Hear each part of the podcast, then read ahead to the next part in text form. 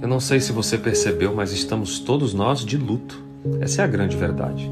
Eu tenho falado e repito que a generosidade ela pode ser transformadora na medida que você e eu entendamos que tem pessoas que estão perdendo seus pais, perdendo seus filhos, perdendo seus parentes mais queridos, mais próximos, onde a mesa de jantar não será mais a mesma, a casa não será mais a mesma. Imagine você perder alguém que convive com você durante toda uma vida. Nós estamos de luto.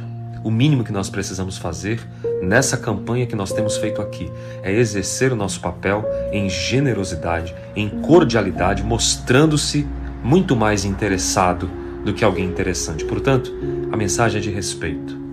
Tenhamos mais respeito pelas vidas que se vão, referenciando o cuidado com a saúde. Em tempos de crise, o cuidado é uma prova de respeito. Pense sobre isso. Paz e bem para você e para sua família. Inscreva-se no meu canal, ative o sininho de notificações, curta, comente e compartilhe. Oi para você, aqui Alex Cavalcante. Muito obrigado por ser parte dessa jornada de saúde integral. Acredite, há uma porta, sempre há uma saída. Compartilhe, sempre é tempo de reviver essa história diferente, uma nova história. Eu espero você para te ajudar. Acesse nossos links. Paz e bem.